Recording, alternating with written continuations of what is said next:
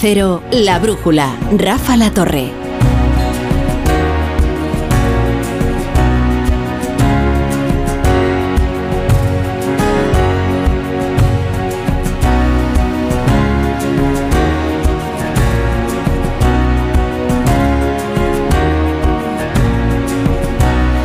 Bueno, nos encaminamos a las 10, las 9 en Canarias, así que vamos a poner en orden los pedazos del día y a reflexionar sobre este día tan intenso en la tertulia de, de la brújula.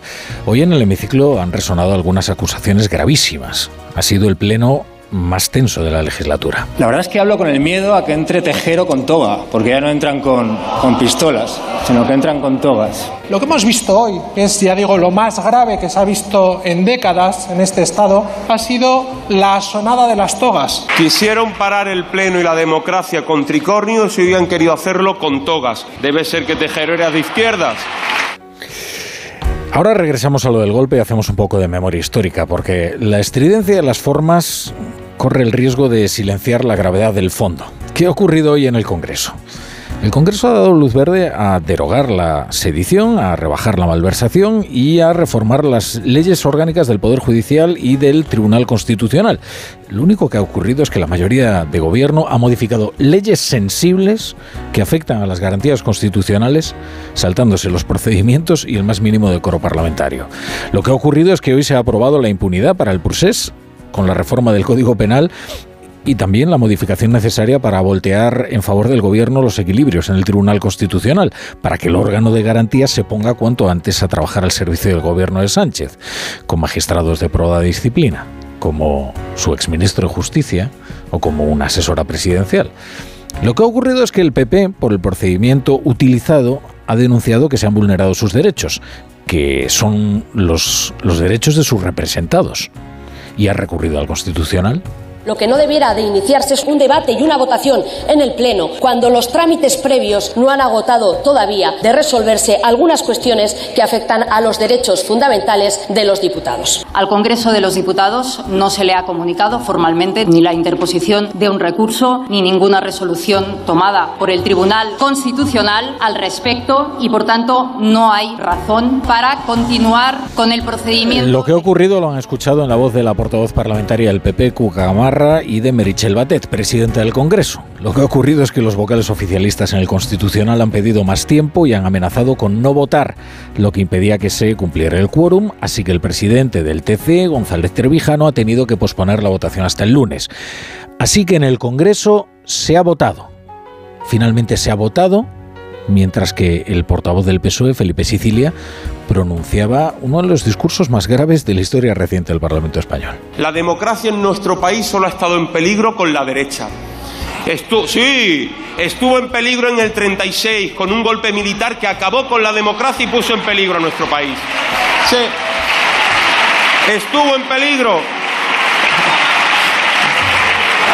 Señora Moraleja, por favor, silencio y es uno de los discursos más graves, no porque los diputados de Bildu o los diputados de Esquerra, el propio Gabriel Rufián, no haya pronunciado acusaciones más graves, sino porque esta vez la, eh, quien lo pronuncia es un portavoz del Partido Socialista Obrero Español, del PSOE, que unido en la retórica a Bildu y a Esquerra está acusando de un golpe de Estado a la oposición. hagamos un poco de historia para recordar que el 23 de febrero de 1981 no gobernaban precisamente los socialistas, gobernaba UCD, con Adolfo Suárez entregándole el testigo a Leopoldo Calvo Sotelo, la derecha. Pero además conviene recordar cuál fue la actitud ese día del fundador del, del PP, entonces Alianza Popular, Manuel Fraga. Esa respuesta está en las fuentes históricas.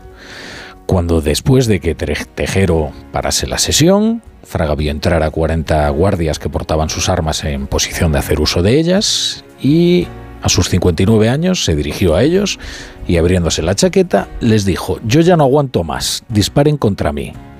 Y eso hizo que otros diputados le imitasen. Esto es historia, ¿eh? Pero Sicilia le da igual. De hecho, tampoco conviene perderse demasiado en estas verdades históricas porque nos despistan del fondo de la historia reciente, que es lo que hoy se dirime.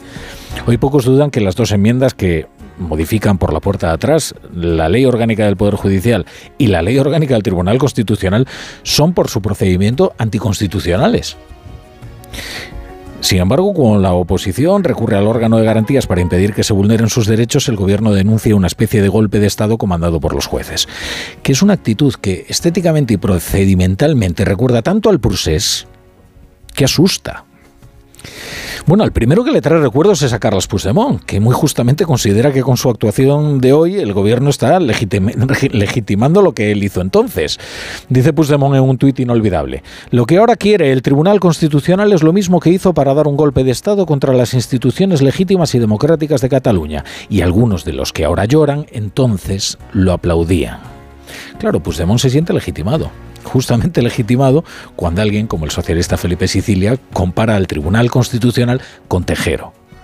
Precisamente quienes presentaron un recurso para que el TC paralizara una sesión parlamentaria fue el PSC en los días trágicos del Pursés.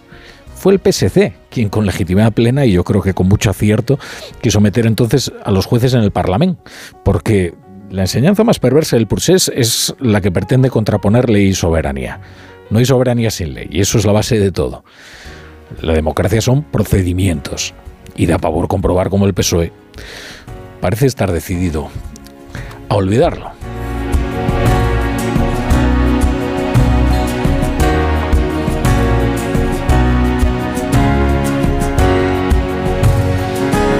José Miguel Azpiroz, buenas noches. Buenas noches, Rafa. Bueno, creo que en este turbulento día han ocurrido también otras cosas, ¿verdad? Sí, además del debate y votación de la reforma botillo, como dices tú, del Código Penal, hay otros asuntos que, si queda tiempo, pues reclaman análisis y opinión. Por ejemplo, el Tribunal Supremo rebaja a la mitad la condena a nueve años de cárcel que se había impuesto a un pederasta tras aplicar la ley del solo si es sí.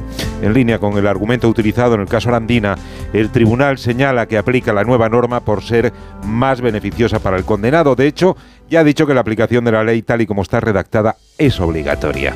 En el gobierno ya se trabaja discretamente en una nueva redacción para corregir el error, como ha confirmado Yolanda Díaz, que deja todo en manos de Irene Montero. Me consta que la ministra de Igualdad, la señora Montero, y la ministra de eh, Justicia están trabajando y me remito a ellas para que valoren los últimos trabajos que están eh, llevando adelante. Ha terminado por asimilar la ministra de Igualdad que su ley estrella estaba mal hecha. Percibe la tertulia que la vicepresidenta no quiere saber nada del asunto, que el marrón es de Montero. La ministra de Igualdad, mientras celebra hoy la aprobación en el Congreso de la reforma de la ley del aborto que recupera la eliminación del consentimiento paterno para las chicas de 16 y 17 años que quieran interrumpir su embarazo. En un contexto de ofensiva reaccionaria, en un momento difícil para nuestra democracia, el feminismo sigue siendo el principal impulso democratizador de nuestra sociedad dentro y fuera de este hemiciclo. ¿Será el feminismo de Irene Montero el dinamizador electoral de Podemos? De momento en Galicia han sido los afines a Yolanda Díaz los que se han impuesto en las primarias de Podemos. El candidato yolandista, partidario de integrarse en Sumar, se ha impuesto con el 65% de los votos, a pesar de la implicación de Juan Carlos Monedero con la candidatura alternativa. Pablo Iglesias, con muchísima generosidad, se presentó en Madrid sacó un mal resultado y se retiró. No tiene sentido que en Galicia nos presentemos, saquemos un mal resultado y queramos continuar. Lo que pasa en Galicia se queda en Galicia o lo veremos en otros territorios morados. En Europa el Qatar Gate sigue creciendo. A Morocco Gate, Maghreb Gate, vamos que los sobornos a eurodiputados descubiertos hasta ahora pueden ser solo la punta del iceberg. Siguen saliendo nombres de presuntos implicados mientras el novio de la detenida ex vicepresidenta del Parlamento confiesa. Robé un dinero que no necesitaba. La presidenta de la Eurocámara, Roberta Metzola, anuncia. He comenzado a elaborar un amplio paquete de reformas para que pueda estar listo el año que viene. Incluirá el fortalecimiento de los sistemas de protección de denunciantes del Parlamento, la prohibición de todos los grupos de amistad no oficiales, una revisión de la vigilancia de nuestras reglas del Código de Conducta y una mirada completa y profunda a cómo interactuamos con terceros países se enfrenta el Parlamento Europeo a la mayor crisis de reputación de su historia. Hace falta revisar su funcionamiento y control. Se ha vuelto tan sospechoso Rafa como las votaciones de Eurovisión. Las votaciones de Eurovisión, bueno, aquello casi sí que provoca una crisis institucional. Eh, cuidado, lo que pasa es que luego Chanel logró el anhelado consenso. Lo que pasa es que el anhelado consenso esta vez no, no, parece llegar. No, no, tenemos una figura como Chanel en el Congreso de los Diputados. David Mejía, ¿qué tal? Buenas noches. Muy buenas noches. ¿Cómo vives un día como el de hoy, en el que parece que todo se desmorona? Pues, eh, pues, pues, con ese punto de, estupefacción y de, y de, excitación por poder compartirlo con, con vosotros y con todos los oyentes. Paco Maruenda, ¿qué tal? Buenas noches. ¿Qué tal? Muy buenas noches. Hombre, sesiones como esta yo creo que pocas, ¿eh? Yo no recuerdo una igual, es que no recuerdo una legislatura, como es evidente, tan atravilaria, tan desastrosa, eh, donde el derecho no importa, donde lo único fundamental es el uso alternativo, donde no nos escandalizamos, sí que nos escandalizamos, lo digo, pero que no nos escandalizamos más eh, con una reforma del Código Penal hecha con una proposición de ley, es decir, es una cosa tan increíble la colocación de enmiendas, es decir, eh, el, insulto a las instituciones, el que no, no los, eh, los, políticos algunos no sepan lo que es la soberanía nacional, la soberanía popular, es decir, es todo como eh, absolutamente increíble, ¿no? Y te muestra también el nivel de algunos miembros de la, de la clase política. Es todo de verdad muy, muy, muy, muy, muy desolador. Pilar Cernuda, buenas noches. Buenas noches. Pues yo, lo, bueno, eh, has utilizado el mismo artículo, el mismo calificativo que yo en mis crónicas de hoy, ¿no? Intenso. Ha sido una, un día parlamentariamente muy muy intenso y, judicialmente también, ¿no? Porque aquí se ha puesto en cuestión la profesionalidad de nuestras instituciones judiciales y la y la y la y, la su, su, respeto a la Constitución. Mm. Eh, ha sido un día triste. ¿Qué quieres que te diga, Rafa? Me ha parecido un día profundamente triste. No me gusta lo que vi.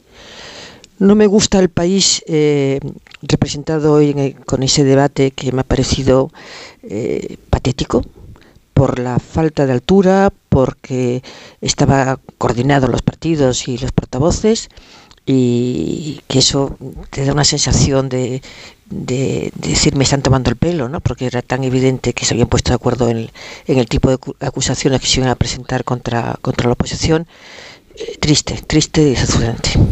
Bueno, vamos a ver si se lo podemos explicar de forma inteligible a los, a los oyentes. Como yo no lo voy a conseguir, he recurrido a las dos personas que mejor lo hacen aquí en Onda Cero. Una de ellas es, desde luego, en el plano judicial, Eva Llamazares, nuestra experta en tribunales. Eva, ¿qué tal? Buenas noches.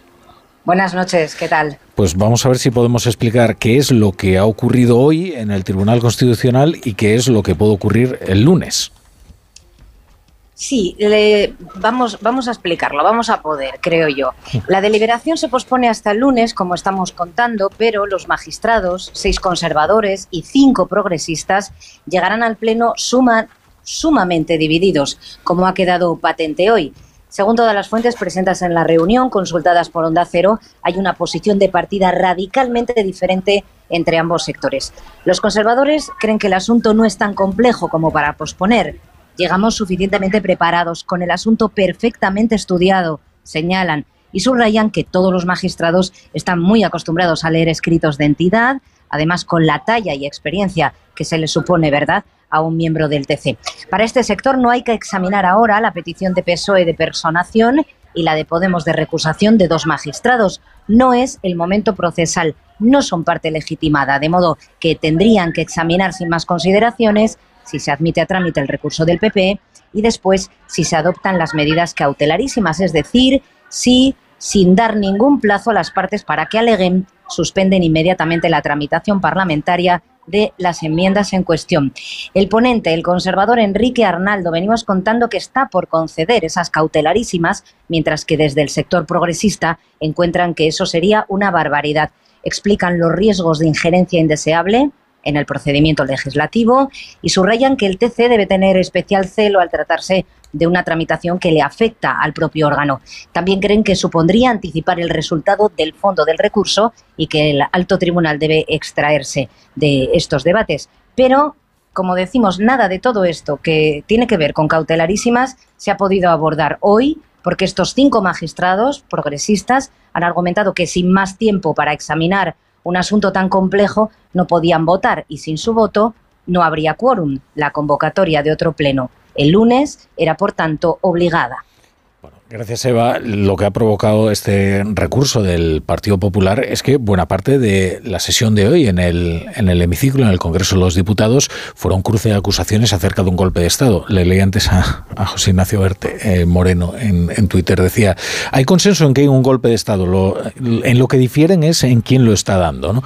Bueno, el, el portavoz parlamentario del PSOE, eh, Felipe Sicilia, antes lo escuchábamos, yo creo que una de las intervenciones más graves de la historia reciente del parlamentarismo estaba acusando poco menos que al Partido Popular y a los jueces en una especie de alianza golpista de tratar de secuestrar la soberanía nacional que tiene su sede en el, en el Parlamento. Vamos a irnos al, Congreso de los Diputados. Eh, Juan de Dios Colmenero, buenas noches. ¿Qué tal, Rafa? Buenas noches, ¿cómo estás? Claro, la, experiencia de las formas, eh, Juan de, puede hacer que nos olvidemos de lo importante del fondo de la cuestión de la votación de hoy. Es que hoy se ha eh, votado y aprobado en primer trámite una reforma express de tal cantidad de cosas, de tal injundia, que sorprende que se haya hecho por un procedimiento tan abrupto. Hablamos de la derogación del delito de sedición, de la reforma del delito de malversación. Hablamos de dos leyes orgánicas que han sido eh, que han sido retocadas mediante una enmienda en otra ley, o sea, de forma con una triquiñuela parlamentaria que es verdaderamente impropia. Es decir, es una sesión que puede llamar mucho la atención las formas que se han utilizado, pero desde luego el fondo no es menos grave, ¿no?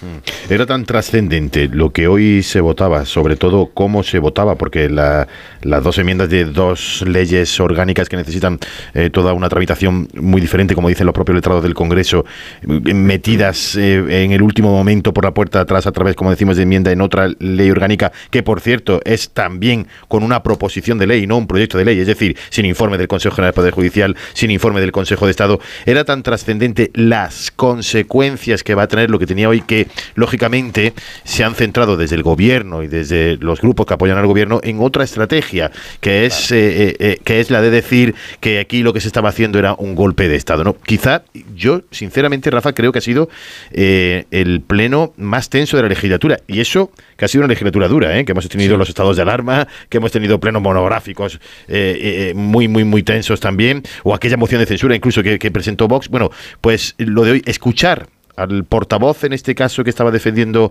que estaba defendiendo la reforma eh, eh, por parte del grupo socialista. Mm, acusar directamente al principal grupo de la oposición de en aquel momento dieron un golpe de estado 23F con los tricornios y hoy quieren hacerlo con las togas.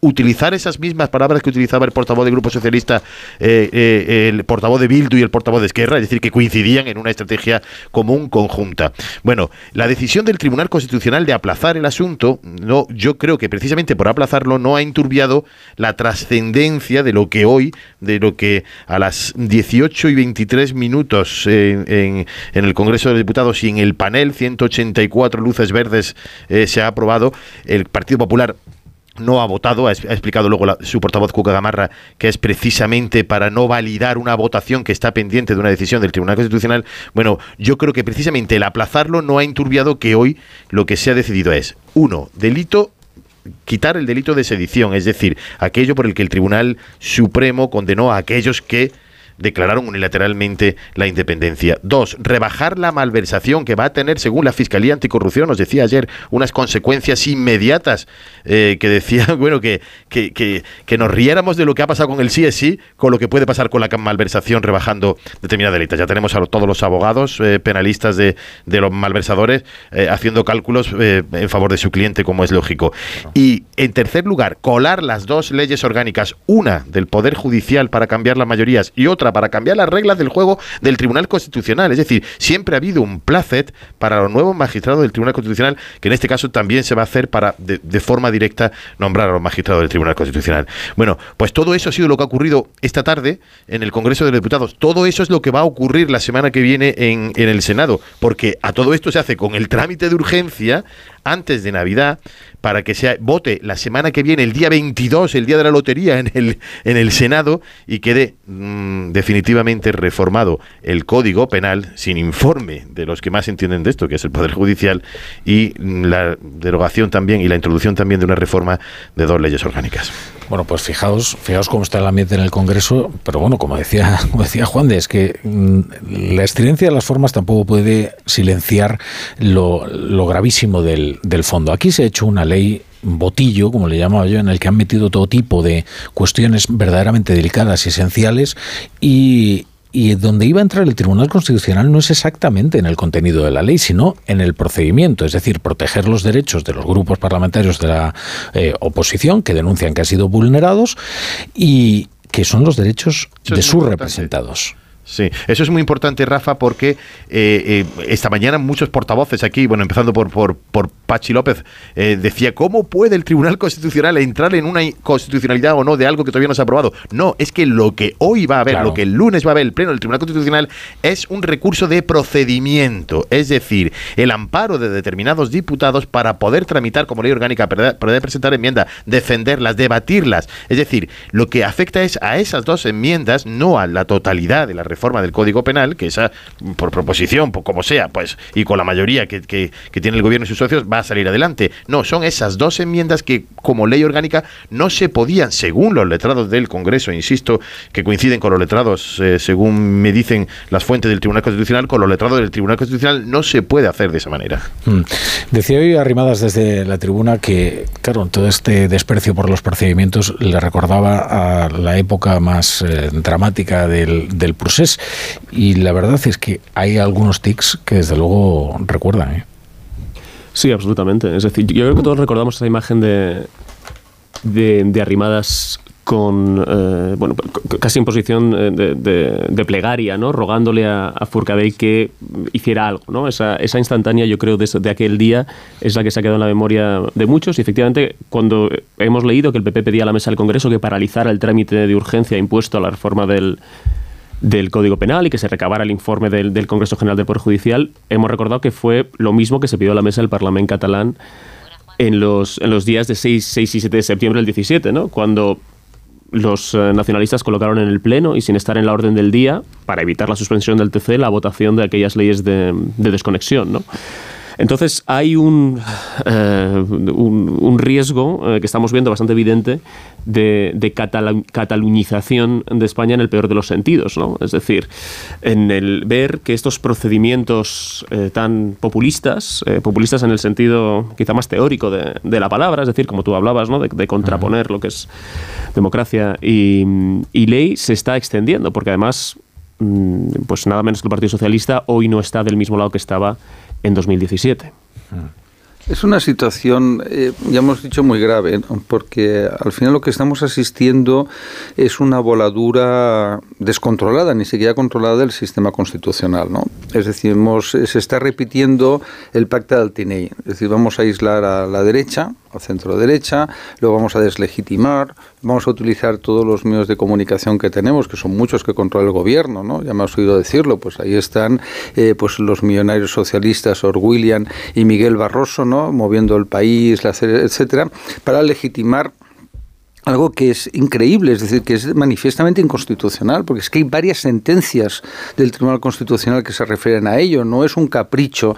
Luego esto de hablar de poder judicial, hombre, es que son muy ignorantes, el Tribunal Constitucional no, es poder judicial, es, decir, no, es. poder judicial. Habrá jueces, como hay catedráticos, oye, mira, el presidente del Tribunal Constitucional, Pedro González Travijano, que es un gran constitucionalista, es mi vecino de despacho, ¿sabes? En la universidad, es decir, es, un despacho al lado mío, no, dos, ¿no? Y es un gran jurista y en otro lado también hay grandes juristas. Es decir, que esto no es un capricho. Enrique Arnaldo, que lo critican por ser de derechas, es nada más y nada menos por oposición letrado de Cortes, catedrático de Derecho Constitucional y técnico de la Administración Civil del Estado. Es decir, si hay un tío en este país, ha sido miembro de la Junta Electoral, digo tío cariñosamente, si hay un jurista sólido, preparado, con conocimiento de la materia, es Enrique Arnaldo. Es decir, es que claro, yo a veces cuando se descalifica a la gente, Dices, oye, pero tú exactamente qué has estudiado para descalificar a un señor que se ha tragado cuatro oposiciones, pues antes hizo la del profesor titular, pero no lo digo por, por eh, opositis, ¿no? De, demostrar, pero sí para mostrar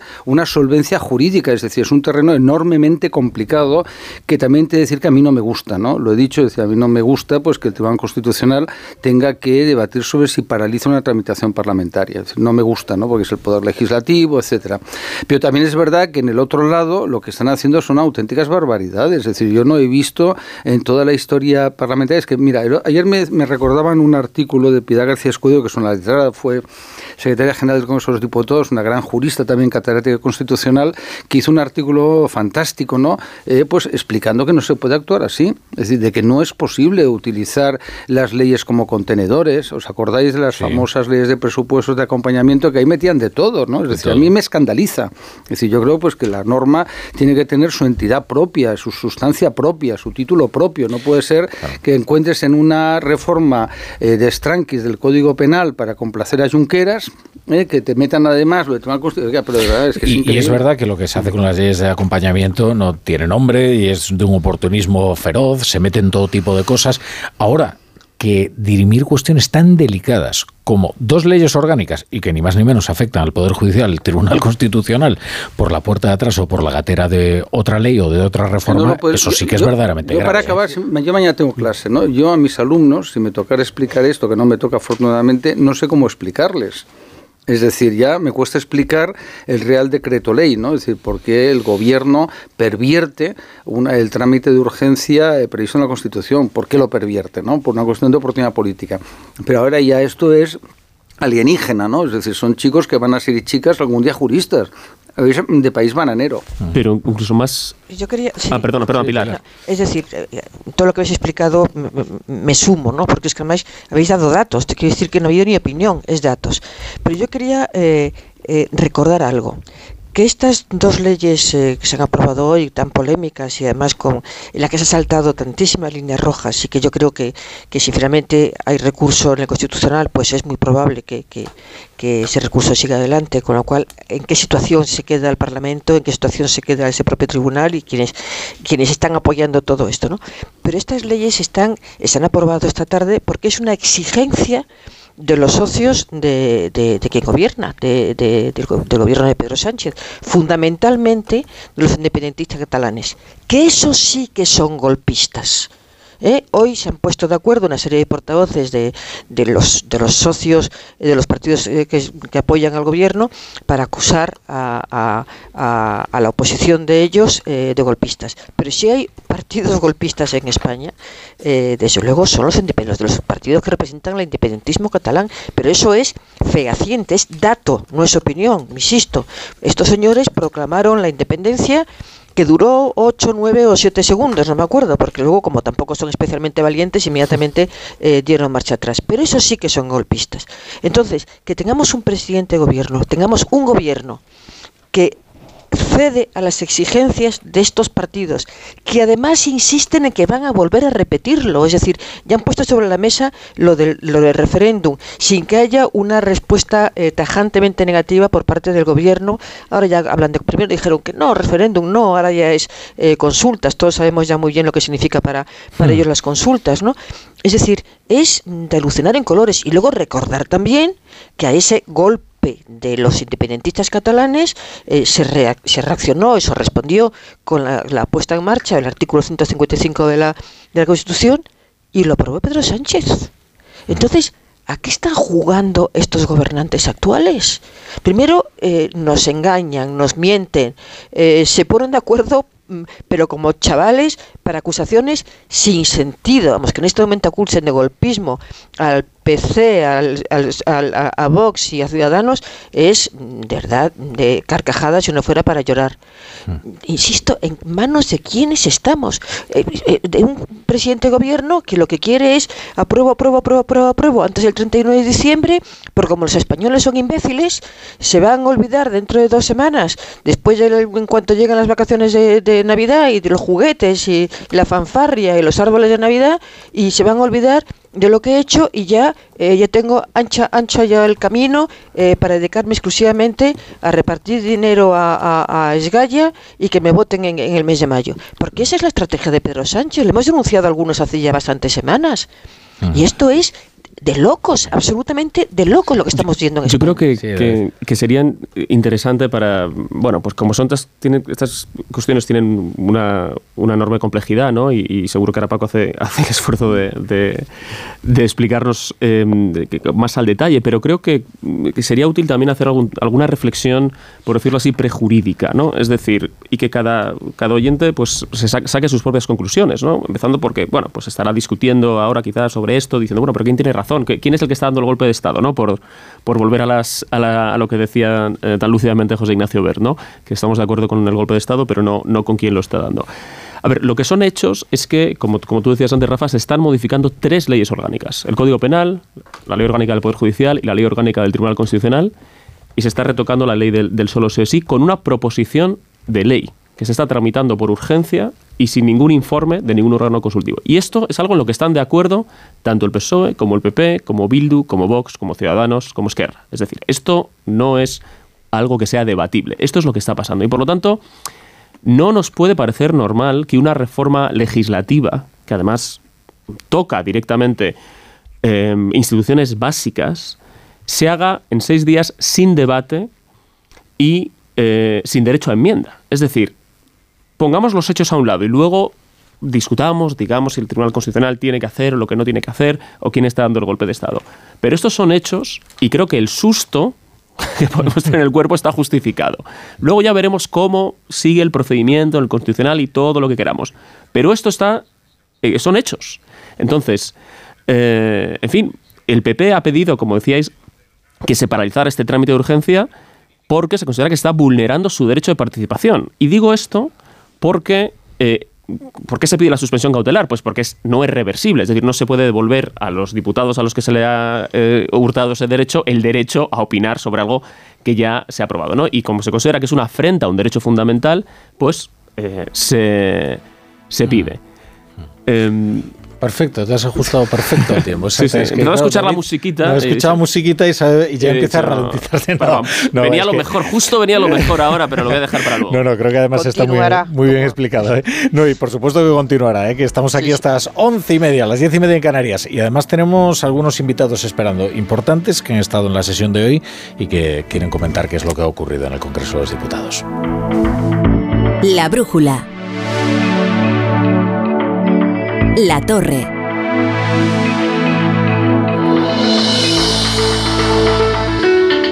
Onda Cero. No podemos hacer que baje la inflación, pero este mes si te cambias a línea directa sí podemos bajarte el precio de tu seguro de coche y puedes tener un todo riesgo a precio de terceros. ¿Podrán batir esto? Llévatelo mejor al mejor precio. Ven directo a lineadirecta.com o llama al 917-700-700. El valor de ser directo. Consulta condiciones. No se lo cuentes a nadie. Es un secreto. Pero la magia existe. Porque esta Navidad ha pasado algo mágico. He conocido un reno que vuela. De verdad pero como es muy pequeñito, aún no lo hace muy bien. Creo que me lo voy a quedar hasta que aprenda a volar muy alto y un día pueda ir por todo el mundo repartiendo regalos. Es magia, es Navidad, es el corte inglés. Tía, esto está buenísimo, ¿qué es? Buenísimo, pero ni idea. Si sabes que no me entero de nada. Disfruta del cochinillo de Segovia en todos sus formatos. Fácil y donde tú quieras. Cochinillo tabladillo. Despierta tu lado crujiente. En la Fundación A3 Media acercamos a niños y jóvenes el valor de la comunicación, acompañándolos en su desarrollo para que aprendan a comprender y gestionar correctamente la información que los rodea. Fundación A3 Media. Hagamos juntos una sociedad más crítica y libre. Es que esta casa se queda cerrada meses y cuando oyes las noticias te quedas preocupado. Es normal preocuparse, es una segunda vivienda. Pero si verificamos que alguien intenta entrar, podemos avisar a la policía para que actúe e incluso desaloje la casa. Aunque con las cámaras exteriores y los sensores podemos detectarlo antes. Así que tranquila, la casa está cerrada, pero bien protegida. Protege tu hogar frente a robos y ocupaciones con la alarma de Securitas Direct. Llama ahora al 900-272-272. Esta Navidad pide tus regalos a mi Movistar. Smart TVs, portátiles, smartphones, tablets, consolas y mucho más desde 0 euros al mes. Y lo mejor, te lo enviamos gratis en 72 horas. Además, si llevas tu antiguo smartphone o tablet a una tienda Movistar para reciclar, te lo recompran. Esta Navidad es mejor. Infórmate en movistar.es o en tiendas Movistar. Buenas noches. En el sorteo de mi día de la 11 de hoy, la fecha ganadora ha sido 29 de julio de 1996. y el número de la suerte el El 1. Recuerda que mañana, como cada viernes, tienes un bote millonario en el sorteo del Eurojackpot de la 11. Y ya sabes, a todos los que jugáis a la 11, bien jugado.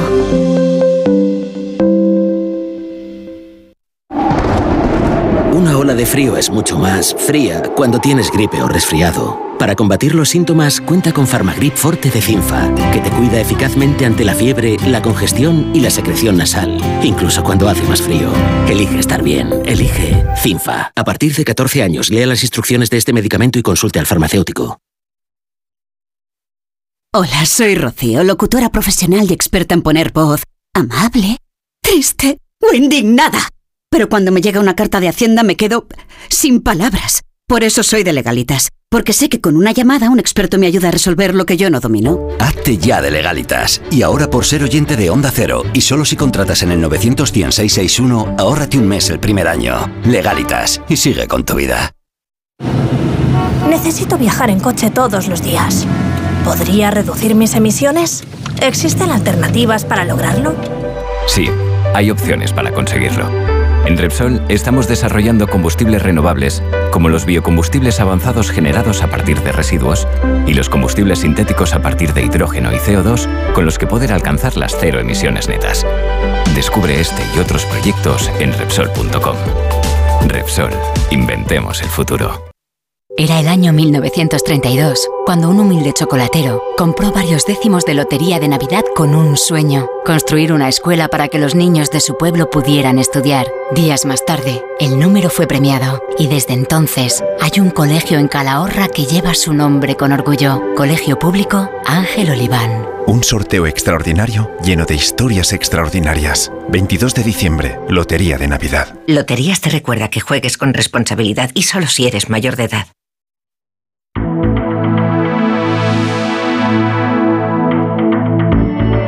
En Onda Cero, La Brújula, Rafa La Torre.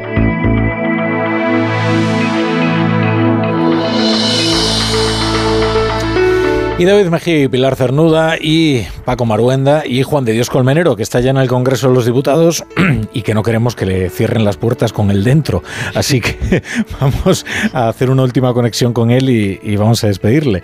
Juan de. Y eso que además pensábamos que esta iba a ser también un, pleno con nocturnidad, como fue aquel, aquel anterior que, que, tuvimos también y que podíamos hacer hoy que se podía alargar, no, pero al final ha sido bastante más corto. No, simplemente por, por, por, por apuntar una cosa que decíais eh, y, lo que queda de recorrido. Eh, el empecinamiento del gobierno en colar esas dos leyes orgánicas en el último momento, sin debate, sin enmiendas, dos leyes orgánicas que afectan también al 159 de la Constitución, que es el sistema de elección de los magistrados del Tribunal Constitucional. El empecinamiento de hacerlo es, eh, es y, las prisas que se están que se están dando es por hacerlo antes con una estrategia bastante bien definida, porque lo tendrían muy sencillo los letrados. Uno de los letrados nos lo decía esta misma tarde, es decir, eh, eh, saquen esas dos enmiendas, tramitan, se puede tramitar como proposición, aunque sea sin informe, como proposición de ley o como proyecto de ley, que sería eh, hacerlo. También se lo ha recordado la portavoz del Grupo Parlamentario Popular desde, desde la tribuna de oradores. Se podría hacer perfectamente, incluso el próximo martes, que se ve en comisión en el Senado, antes del pleno del día 22, pueden perfectamente retirar estas dos enmiendas y ya está. Es decir, con independencia de que siga adelante el asunto, que pueda haber dos cuestiones tan importantes, tan trascendentes y que pueden influir, que es eh, esas dos leyes orgánicas, hacerlas como, como se está haciendo precisamente la del Código Penal, ¿no? Pues podrían hacerlo perfectamente en eh, eso, retirando esas dos enmiendas, ¿no? Bueno, Juan de, sal, sal de ahí antes de que te encierren. Sí. sí no vaya sí. a ser que termines como recorriendo como un fantasma del Congreso por las noches. Vamos rápido para allá. Muchas gracias. Además, además, que llegan las navidades y ahí no queda nadie, ¿eh? ¿Sabes? Quedan las pantadas los diputados y enero es un mes inhábil, ¿eh? No te Salen corriendo. Vamos, no te vemos el pelo. Venga, hasta luego. Venga, un abrazo, gracias. Y sumamos también a la conversación ya a una persona que estaba allí hoy en el Congreso, en esta tensa sesión. Es la presidenta de Ciudadanos, Inés Arrimadas, y diputada en el, en el Congreso de los Diputados. Inés Arrimadas, ¿qué tal? Buenas noches. Hola, buenas noches, ¿qué tal? Yo creo que ha sido el, el pleno más tenso de la legislatura, ¿no? Eh, sí, y probablemente de los más graves que hayamos vivido en democracia, porque ha seguido exactamente igual el mismo modus operandi que el de los plenos del 6 y 7 de septiembre del 2017 en Cataluña. Vamos, yo que he estado en los dos sitios, le puedo decir que, que, vamos, que ha sido un procedimiento idéntico y que yo en el 2017, que nos tuvimos que enfrentar allí al gobierno separatista, lo que no me podía imaginar es que todo exactamente igual lo estuviera haciendo el gobierno de España. Sí, le escuchábamos denunciarlo desde, desde su escaño. ¿En, qué sentido le recuerda a aquellos plenos de las leyes de transitoriedad? Pues es que es, es que es exactamente igual, es decir, querer cambiar en este caso leyes orgánicas por la puerta de atrás, metiéndolo como proposiciones de leyes de los grupos en vez de proyectos de leyes para que tengan los informes, haciéndolo deprisa y corriendo. Eh, la semana pasada estábamos votando a las 12 de la noche, eh, en medio de un puente, eh, nosotros pidiendo una reconsideración a la mesa que no habían resuelto y aún así querían votar, hacerlo todo deprisa y corriendo para que al Tribunal Constitucional no le diera tiempo a pronunciarse, a los que a los que pues estábamos defendiendo que se hicieran las cosas bien y frenarles, pues nos llamaban de todo. Es decir, es que exactamente igual y sobre todo a mí, para mí, lo más grave de todo es que los argumentos que estaba utilizando hoy eh, tanto el gobierno como los partidos del gobierno eh, eran exactamente iguales que los que usaba el separatismo. Es decir, eh, yo estaba acostumbrada a escuchar a Puigdemont y Junqueras decir que lo que se aprobaba en el Parlamento de Cataluña no podía venir ningún juez ni ningún tribunal constitucional a hmm. cuestionarlo. Eh, vamos, en aquellos tiempos en los que explicarles eso básico a un presidente de la Generalitat, bueno, pero tener que explicárselo a un presidente del gobierno de España. En aquellos tiempos en los que era el PSC el que presentaba los recursos para que interviniera el Tribunal Constitucional en un pleno del Parlamento. Bueno, éramos Bueno, también ustedes, pero quiero decir que estaba el PSC, vamos. Sí, sí, ha ido una degradación, o sea, estamos peor en un sentido muy claro. El procés saltó, salió del Parlamento de Cataluña para meterse en el Congreso y el procés salió del gobierno de la Generalitat para meterse en el gobierno de España. Mm. Yo ahora, pues fíjese, a mí en el 2019 me pidió Albert Rivera que me presentara a las elecciones generales y que estuviera en el gobierno, en el Congreso, ¿no?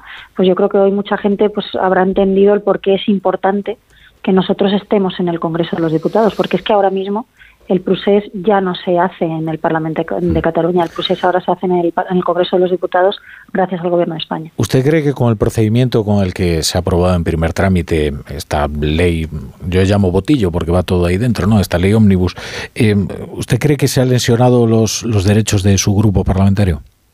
Hombre, por supuesto, es que usted se imagina que tres leyes orgánicas se modifiquen por trámite de urgencia, sin comparecencias, metiendo además unas enmiendas que no tienen nada que ver con la ley eh, eh, en la que en la que se enmarcan, que eso está muy establecido en el reglamento, nosotros eh, presentando recursos y, que no nos lo resuelvan, por supuesto, es que es que es que si normalizamos esto estamos asumiendo todos la degradación de nuestro sistema democrático y lo, lo enormemente grave es que los mismos que se indignaron en el 2017, que era el Partido Socialista, por lo que hacía el separatismo, esos mismos hoy estaban haciendo y diciendo exactamente lo mismo que Junqueras y Puigdemont hace, hace unos años. Entonces, ¿se va a sumar al, recurso ante el Tribunal Constitucional para que paralice la, la tramitación?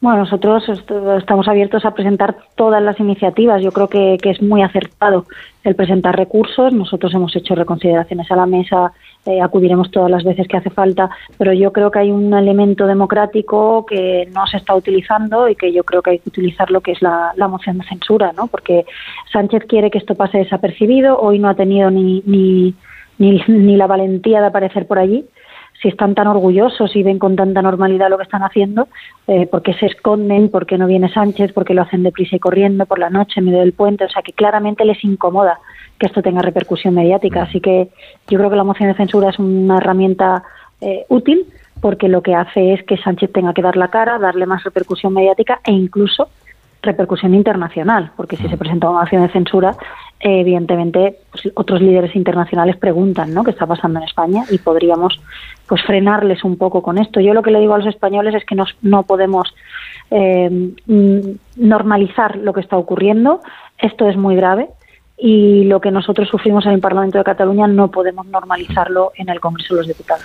Eh, ya que le tengo aquí, le voy a preguntar por si hay alguna posibilidad de que, eh, en fin, ustedes y eh, Edmundo Val y usted se arreglen y haya una lista única y, se reconcilien en, Ciudadanos. Bueno, yo la verdad es que no tengo ningún problema con nadie. yo, de hecho, ya dije que yo quería que se hiciera una lista que yo no encabezara para darle más protagonismo a gente del partido, más protagonismo a, candidatos nuestros que se presenten a las elecciones de mayo y no he contribuido en ningún momento. Usted no me habrá visto hacer ninguna entrevista en la que hablo de mi no, lo hemos intentado, ¿eh? compañero. Lo habéis intentado, ¿verdad? Pero yo lo que no iba a hacer es que en la, en la semana más triste para la democracia española en mucho tiempo, en la semana más lamentable de los atropellos de Pedro Sánchez, lo que no voy a permitir es ponerme a hablar mal de un compañero. No lo, pienso hacer. O sea, vamos a, vamos a centrar el, el, tiro. España tiene muchos problemas y yo le, le garantizo que yo voy a seguir trabajando por una candidatura de consenso y que quiero que salgamos unidos de la Asamblea y eso es lo que voy a hacer. Lo que pasa es que le confieso que me ha sorprendido mucho escuchar hoy a su portavoz parlamentario criticar el hecho de que el Tribunal Constitucional pudiera paralizar precisamente el pleno.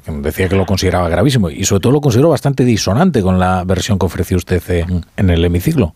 Bueno, es que para mí sería sería maravilloso que el Tribunal Constitucional pudiera paralizar esta esta barbaridad. Es decir, mm, que Sánchez encuentre resortes del Estado que le frenen, para mí es una magnífica noticia siempre y, desde luego pues estaremos muy atentos al pleno del lunes. Pero ya le digo, respecto a lo que hace el Tribunal Constitucional, pues nosotros simplemente lo que tenemos que hacer es esperar a ver cuál es su decisión, pero yo creo que nosotros, la oposición, democrática, los españoles que estamos escandalizados ante este gobierno tenemos la obligación moral de utilizar todas las herramientas que tengamos a nuestro alcance. Así que vamos a seguir dando la batalla, como hicimos en el 2017, vamos a seguir diciendo las cosas claras y desde luego no vamos a permitir que se salgan con la suya y que, y que encima pues no tenga apenas repercusión mediática. Así que seguiremos trabajando humildemente. Bueno, Inés Arrimadas, presidenta de, Ciudadanos. Ya en otra ocasión eh, viene usted por aquí hablamos más largo y tendido sobre la situación en, en Ciudadanos. Gracias por estar hoy en La Brújula. Cuando ustedes quieran. Hasta luego. Gracias. Ahora mismo a Pedro Sánchez, el presidente del gobierno, compareciendo ante la representación permanente de la Unión Europea en, Bruselas. Todavía no ha hablado del asunto en cuestión, ¿eh? pero está a punto, a punto de hacerlo. Está haciendo otras Lo que es la justo ahora mismo.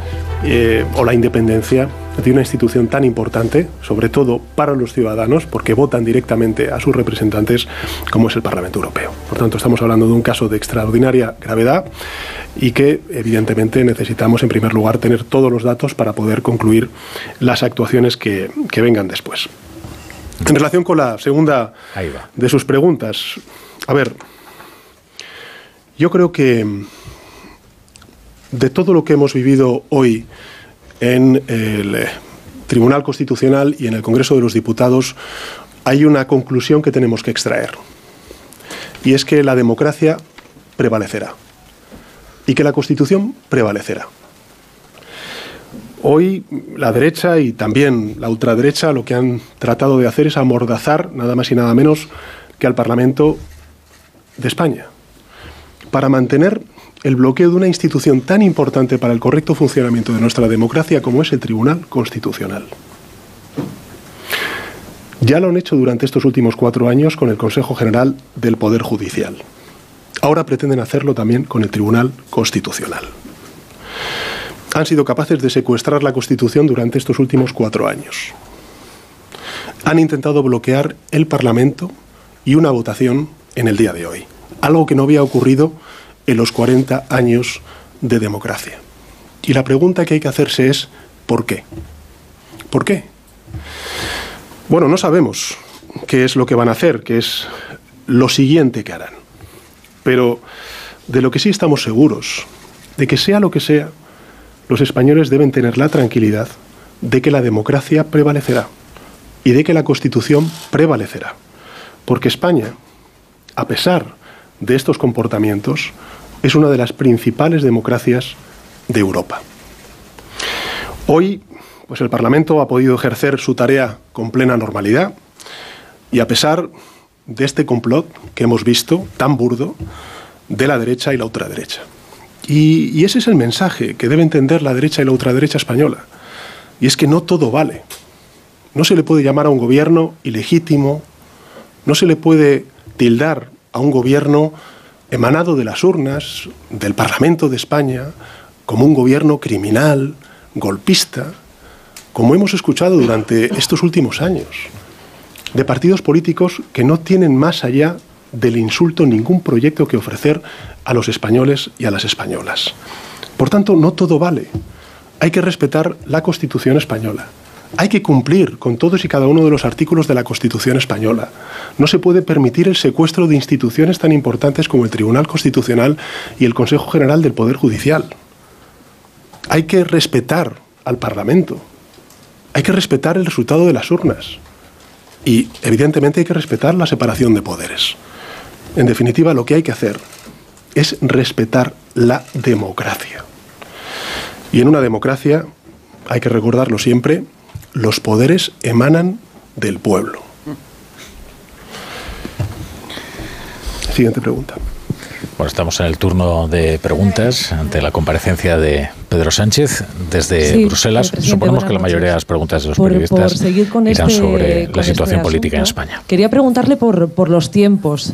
Eh, ¿Por qué han optado por un, por un trámite de urgencia no solo para, para cambiar las mayorías del Poder Judicial, sino también para la reforma del Código Penal, del delito de sedición, del delito de malversación? Me pregunto si no está de alguna forma también el Gobierno contribuyendo a, que la oposición eh, exponga esos argumentos. ¿no? Y también quería preguntarle eh, por eh, las críticas que ha hecho el secretario general de los socialistas manchegos, Emiliano García Paje, presidente también de la Junta de Castilla-La Mancha, a, esa reforma de la malversación. ¿Cómo ha recibido esas críticas? Y si van a tocar el articulado de la ley del solo sí es sí. Gracias. Muchas gracias, Sandra, por sus preguntas. A ver, en la primera de las cuestiones lo que hay que decir es que mm, hay que recordar que eh, esta tramitación parlamentaria es una tramitación parlamentaria que se ajusta a los procedimientos del reglamento de la Cámara de las Cortes Generales, del Congreso de los Diputados. Es acorde al reglamento. Por tanto, no puede haber, eh, digamos, ningún tipo de, excusa para utilizar esta, esta tramitación parlamentaria para otro, otro tipo de argumentos. En relación con lo que ha dicho el presidente de la Junta de Castilla-La Mancha, yo, eh, en fin, respeto como no puede ser de otra manera su, su declaración, pero no la comparto. No la comparto. Y miren, no la comparto porque la última década, si echamos la moviola para atrás, ha sido una pérdida de tiempo en Cataluña y en España. En todo lo que tiene que ver con el modelo territorial y con la política territorial. Primero, ¿qué es lo que ocurrió? Se rompieron los puentes y se acabó con el diálogo. Y esto ha sido un fracaso. Luego se practicó la confrontación y la judicialización. Y fue también un fracaso. Más tarde vino la vía unilateral y la quiebra del orden constitucional y de la legalidad democrática. Y también ha sido un fracaso. En fin, se trata de saber qué es lo que más conviene a España. Y precisamente lo que más conviene a España es lo que le conviene a Cataluña. Y lo que le conviene a España y lo que le conviene a Cataluña es la convivencia. La convivencia. Por tanto, se, trata simplemente de, de, bueno, nada más y nada menos, no simplemente, de superar una etapa negra y de no volver a sufrir lo que se sufrió en Cataluña y en España en el año 2017. Hay tres elementos que que formaban parte del proceso y que ya están acabados. El primero, la unidad del independentismo. Hoy está rota. El segundo, la vía unilateral. Hoy no se plantea. El tercero, el incumplimiento de la Constitución por parte de las fuerzas independentistas y, por tanto, la quiebra de la legalidad democrática en nuestro país. Hoy la ley y la Constitución se cumple en todos los territorios.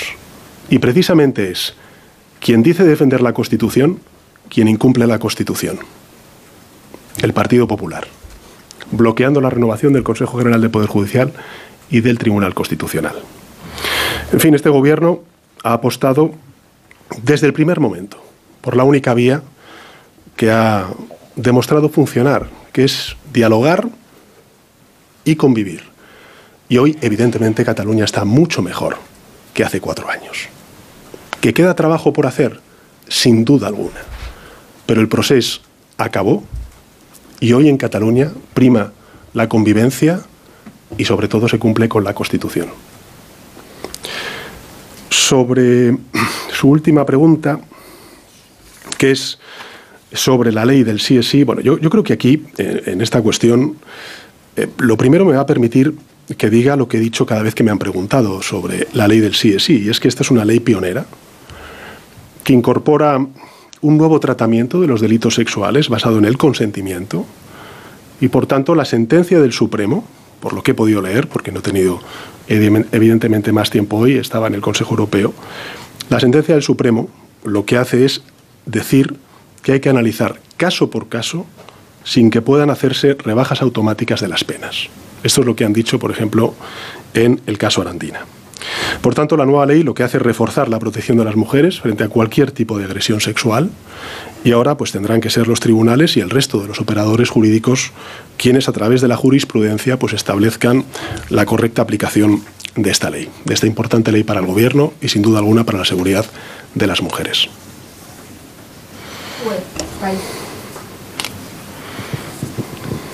Sí, muchas gracias, presidente. Ha hablado usted de la oposición, pero no, no ha hablado del constitucional. Hoy hemos vivido una jornada muy especial en el Congreso. Daba la sensación de que el constitucional podía parar esa votación, pero aún la puede parar. Si el lunes el constitucional toma esa decisión, pararía la, de, la del Senado, no la del Congreso. Como en la línea que le preguntaba Andrés, ¿está usted de acuerdo con su portavoz en que esto es golpismo con toga? Una opinión sobre todo sobre lo que pueda pasar en el constitucional. Le quería también plantear, la oposición está diciendo que se están violando sus derechos constitucionales y que apela de alguna manera a Europa. Lo que le quería preguntar es si a usted hoy algún otro presidente o alguien le ha hecho alguna mención o cree que, este caso se, se pueda elevar y, por último, el riesgo de que em, la Fiscalía ya está diciendo que a lo mejor hay algunas acusaciones que se rebajan incluso por el cambio en el delito de malversación. ¿El riesgo de que esto suceda, asumiría usted la responsabilidad si esto sucediera? Bueno, muchas gracias, Carlos. Eh, la segunda de las preguntas, no. Nadie me ha preguntado aquí por ello. Nadie. Y no deja de ser... Eh, sintomático eh, el uso de palabras tan gruesas como se están utilizando, que de una manera tan irresponsable se está banalizando. Hablar de golpe de Estado, de golpismo, de gobierno criminal, de gobierno ilegítimo, como ha venido diciendo durante estos últimos años la oposición, da igual que sea el Partido Popular o Vox, da igual que el Partido Popular haya sido dirigido por Casado y ahora por el señor Feijó. Eh, ¿Quién da más? ¿Cuál es, ¿Cuál es la siguiente? Porque realmente quedan pocos epítetos. Y creo que lo más importante es reivindicar y reclamar el respeto. Pero no ya solamente el respeto frente al insulto, sino también el respeto de la voluntad popular. Porque no se puede decir que este gobierno es ilegítimo o que este es un gobierno de ocupas, porque ha sido respaldado por los votos de los españoles y españolas y también por los votos de los diputados y diputadas que han sido elegidos por esos españoles y españolas. Lo curioso es que le preguntaban por la acusación de golpe de Estado que hacía Felipe Sicilia, portavoz del Partido Socialista en el A lo mejor piensa que Sicilia es el pepeo de Vox. Claro, no, lo conoce. No le estaban preguntando por... A ver, a ver qué sigue diciendo. Y asumir la tarea y su deber de cumplir con la Constitución. Por tanto, creo que lo que se espera efectivamente del Tribunal Constitucional es que impere el sentido común y que impere la Constitución.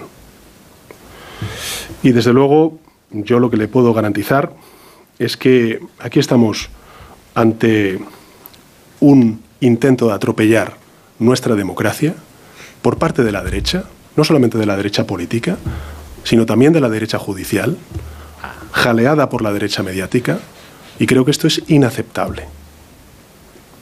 Y en ese sentido, no solamente reclamo prudencia, no solamente respeto, no solamente constitución, sino que también le traslado a los españoles y españolas un mensaje de tranquilidad. Porque frente a todos estos intentos de atropello, la garantía es de que la Constitución, por supuesto, se va a cumplir y se va a respetar y nuestra democracia va a prevalecer. Va a prevalecer frente a cualquier intento de atropello, sean los magistrados conservadores, o sea la derecha mediática, o sea una derecha política que ha intentado pues, hacer esta operación, en fin, incalificable. Que presente un recurso el Partido Popular y de manera inmediata, por primera vez en más de 40 años, el Tribunal Constitucional, con carácter de urgencia, convoque un pleno y aboque a pleno, además, ese recurso.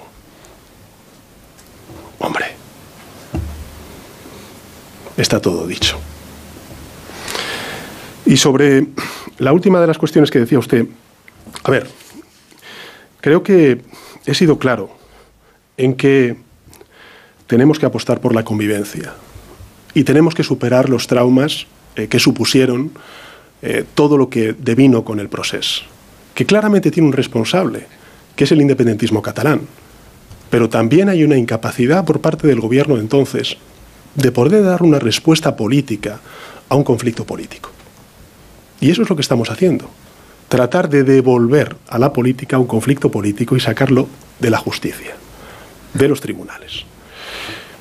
Y en el contexto en el que hemos hecho esta reforma, pues es evidente que con esta reforma, en lo que representa la malversación, lo que hemos hecho ha sido recuperar la tradición que existía en nuestro sistema legal antes de una reforma que impuso el Partido Popular con su mayoría absoluta en el año 2015 y que no fue apoyada por ningún grupo parlamentario, salvo el suyo. Esta reforma lo que hace es aportar claridad y proporcionalidad en el Código Penal. No despenaliza ningún tipo de, malversación, al contrario, lo que hace es contemplar distintos tipos de malversación posibles. Endurecemos, gracias también a una enmienda, la persecución de cargos públicos corruptos, incorporando sanciones para quienes no justifiquen el incremento inusual en su patrimonio. Y con esta tipificación lo que está haciendo España es homologarse a países avanzados en esta materia, como pueda ser Portugal, como pueda ser Francia o como pueda ser Luxemburgo. En resumen, lo que estamos haciendo es homologarnos de nuevo con los países de nuestro entorno, con las principales democracias europeas, en un momento en el que además la propia Comisión Europea lo que está haciendo es subrayar la necesidad de que los Estados miembros pues avancemos hacia una armonización de la legislación europea frente a la corrupción. Yo creo que el tono que ha utilizado es eh, bueno, el tono por analizar primero el tono. El tono es no ya de un jefe de gobierno ante las preguntas de los periodistas, sino de un jefe de Estado que está paralizando precisamente un golpe de Estado. Cuando dice, les aseguro a los españoles que la democracia prevalecerá, como si la garantía de que la democracia fuera a prevalecer eh, fuera la de él, la del presidente del gobierno, y como si el Tribunal Constitucional no perteneciera precisamente a las garantías democráticas o no velara por las garantías democráticas. ¿no? Luego habla de una trama de la derecha política, judicial y mediática, que sería la que estaría inmersa en este complot tan burdo, dice él, de la derecha y de la ultraderecha para atropellar a la democracia española, como si hubiera una conspiración para sabotear su gobierno de diferentes poderes donde entrarían, por supuesto, los magistrados llamados conservadores del Tribunal Constitucional. Es llamativo, ¿eh? Es llamativo también el tono, ¿eh? no solamente es llamativo, eh, Rafa.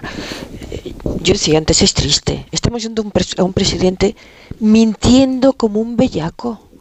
Pero como un bellaco, empezando por, por porque, porque España al fin coloca en su sitio el delito de sedición. No, señor. No, señor, en absoluto. Y va a pasar. Eh, pues, todos hemos hablado con juristas estos días. Todos. Porque es nuestro, nuestra, eh, eh, nuestra obligación hablar con los que saben de los temas que no tenemos muy, muy al día.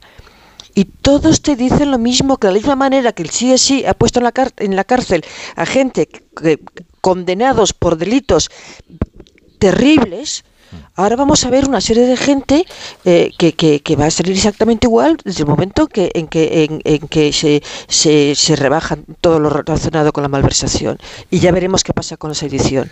Pero es que, es que el señor Sánchez, presidente de gobierno de todos los españoles, legítimamente elegido, por supuesto, yo creo que es la única verdad que ha dicho, legítimamente eh, eh, elegido como presidente, eh, en base a una mentira, también luego lo diremos, pero, pero, pero, pero, vamos, es que ha dicho una, serie de cosas absolutamente falsas. Dos respuestas que en, en, realidad ha eludido la, la pregunta que se le hacía. Una es cuando le preguntaban por la acusación tan grave de que se estaba produciendo un golpe de togados, que la hace Felipe Sicilia, no la hace la oposición. Y él se dedica a hablar de las palabras gruesas que algún día habría pronunciado la oposición. Yo, la verdad es que al PP nunca le escuché decir que era un personaje o un presidente ilegítimo. Eso nunca se lo escuché yo nunca al PP. Yo tampoco, pero es y, más... y la segunda que elude es cuando habla del delito de malversación. Lo que le pregunta es, ¿usted asumirá las consecuencias en caso de que malversadores condenados en firme empiecen a ver rebajadas sus penas, como en el caso de los delincuentes sexuales de la ley del sí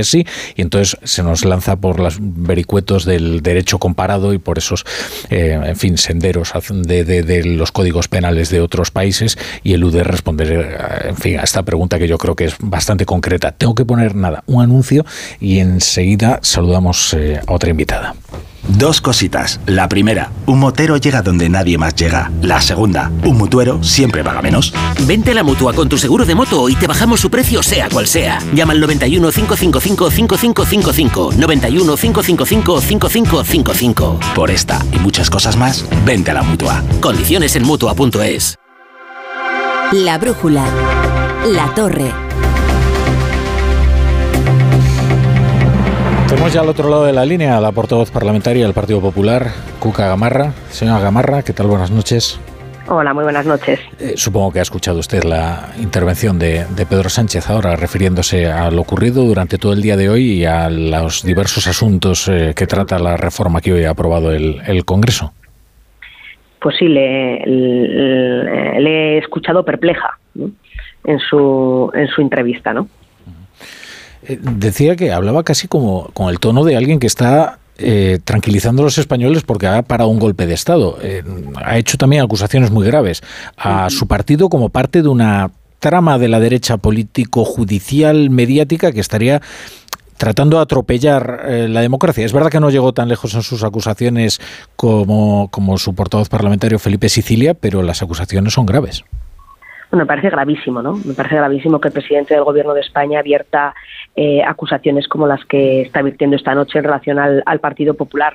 Y lo que demuestra es que se ha mimetizado tanto con los independentistas, con aquellos que sí atacaron el orden constitucional en el año 2017 y no porque lo diga el Partido Popular, sino porque lo dicen las sentencias firmes que más allá de los indultos dictó previamente el Tribunal Supremo y ratificó el Tribunal Constitucional y se ha mimetizado tanto con ellos que pronto le vamos a empezar a escuchar, que es que eh, hay represión y que estábamos reprimiendo a aquellos que atentaron contra el orden constitucional, con lo cual creo que realmente el problema ya en este país se llama Pedro Sánchez desde hace mucho tiempo. Mm. Mira, justo ahora, preguntas a los periodistas, decía Pedro Sánchez que él apuesta firmemente por la concordia y la convivencia entre catalanes y no por un referéndum de autodeterminación. ¿Usted cree que el gobierno se dirige a, aceptar una consulta de la independencia, aunque sea camuflada bajo algún disfraz leguleyo eh, en Cataluña? bueno, cuando vemos los hechos, ¿no? los, antecedentes, al final uno ya llega a una conclusión de que Pedro Sánchez nunca dice la verdad. Y eh, todo lo que ha ido diciendo, los, eh, sus propios hechos, lo que han certificado es que hace exactamente lo contrario. Pero eso sí, eso, ese hacer lo contrario coincide con la hoja de ruta del independentismo. Cuando dijo no derogaré eh, o sea, tipificaré el delito de referéndum ilegal, que significaba proteger al Estado de Derecho a través del Código Penal, nadie llegó a pensar, y menos sus votantes, que le estaban dando el voto para que derogara el delito de sedición. Y eso es lo que hoy se ha materializado en el Congreso de los Diputados, con lo cual es absolutamente sonrojante que hable hoy de defender la Constitución cuando lo que ha hecho ha sido despenalizar la protección a través del Código Penal de la defensa de la Constitución. Y es que eh, hoy por hoy, salvo la rebelión, ya no queda, no queda absolutamente nada. Eh, es decir, es que eh, esto es en lo que en lo que estamos, con lo cual cuando empieza a hablar en estos momentos de que no habrá un referéndum, lo que estará buscando es cómo lo va a llamar, pero que si la hoja de ruta de los independentistas dice que hay que llegar a ese punto, llegará. Y lo que está claro es que sus socios, que son aquellos que, que sí atacaron el orden constitucional en el año 2017, mientras los constitucionalistas, a los que hoy ataca el, eh, eh, el Partido Socialista y Pedro Sánchez, utilizábamos el Estado de Derecho, el imperio de la ley, el marco constitucional, pues eh, lo, que, lo que está claro es que están reiterando lo mismo y que se jactan de que lo van a conseguir y lo van a conseguir a un precio menor yo hoy lo decía en la tribuna, nunca soñaron que podrían llegar tan lejos y tan rápido y de la mano del propio presidente del Gobierno de España. Hoy los independentistas, los eh, diputados de partidos cuyos dirigentes eh, han sido condenados por atacar el orden constitucional, sonreían y estaban felices, mientras los, los, los demócratas estábamos tristes, al ver cómo del Código Penal salen esos delitos que les afectan directamente que no tendrán casi ya ni rastro de antecedentes penales eh, aquellos que cometieron esos hechos, ¿no? Y lo tienen mucho más fácil y lo dicen que lo harán. Con lo cual yo creo que lo que está en marcha es lo que tiene cerrado con los independentistas, estará buscando a través de distintas argucias que cómo llamarle, pero para llegar al punto que los independentistas exigen. Y apenas hace dos días ya hablaban claramente de un referéndum por parte de los eh, independentistas en los que decidirán el futuro de España el 25 eh, el, eh, el 27% de los catalanes que apenas llegan al 4% de los españoles. Pero el problema es que esto es de la mano del presidente del gobierno de España. El grupo parlamentario que usted dirige hoy ha decidido quedarse en el hemiciclo mientras eh, se votaban todas estas cuestiones tan delicadas, la derogación de la sedición, eh, la rebaja de la malversación, las dos, la reforma de dos leyes orgánicas del Tribunal Constitucional, del Poder Judicial. Eh, es un gesto elocuente. Entiendo que ustedes denunciaban que se estaban vulnerando sus derechos, ¿no? Sí, nosotros hemos acudido al Tribunal Constitucional, es, decir, hemos acudido a los instrumentos del Estado de Derecho que nos concede para defender lo que hoy estaba ocurriendo ahí. Estamos hablando de que se están reformando dos leyes orgánicas a través de una enmienda. Eh, es curioso porque la participación que han podido tener algunos, eh, algunos grupos parlamentarios durante toda esta tramitación ha sido casi lo mismo que lo que duró la República fallida. Eh, ha habido grupos que tenían un minuto en el Pleno para poder abordar eh, eh, este, estas reformas, para que nos hagamos una idea de lo que estamos hablando, ¿no?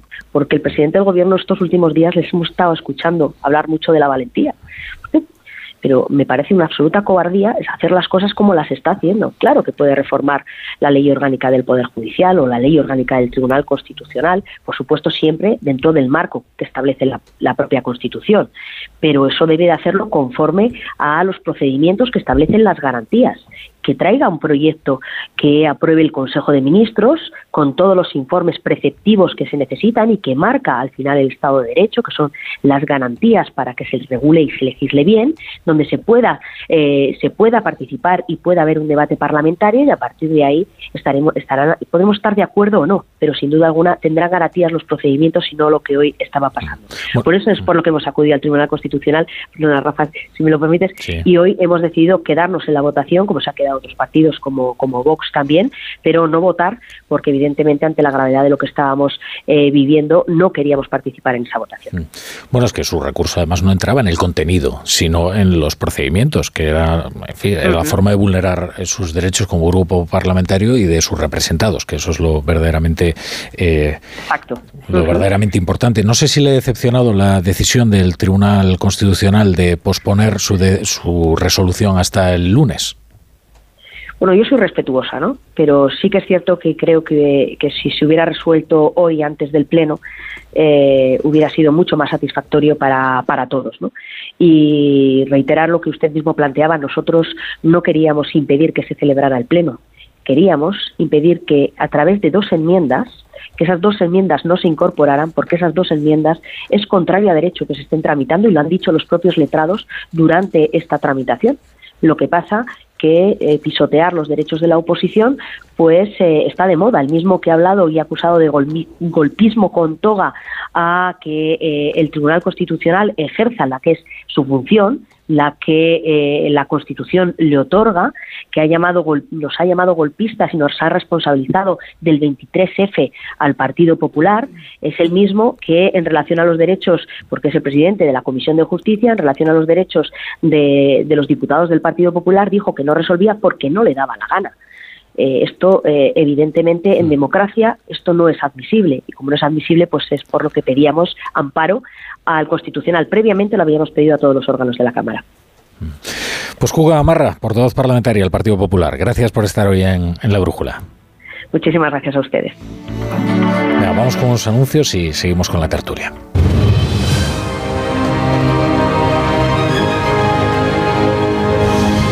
Un consejo, un consejo a mis, a mis tertulianos. Este mes, si os cambiáis a línea directa, tendréis la mejor oferta, porque si os cambiáis ahora, os bajan el precio de vuestros seguros. Y todo esto sin que tengas que ahorrar en servicios ni coberturas como el servicio de recogida, reparación y entrega de coche, servicio de manitas en el hogar, asistencia en viaje desde kilómetro cero. Ve directo a lineadirecta.com o llama al 917 700 700. El valor de ser directo. Consulta condiciones. En Onda Cero, La Brújula. La magia existe. Lo sé porque he conocido un reno que vuela. ¿Y que puede haber más mágico que eso?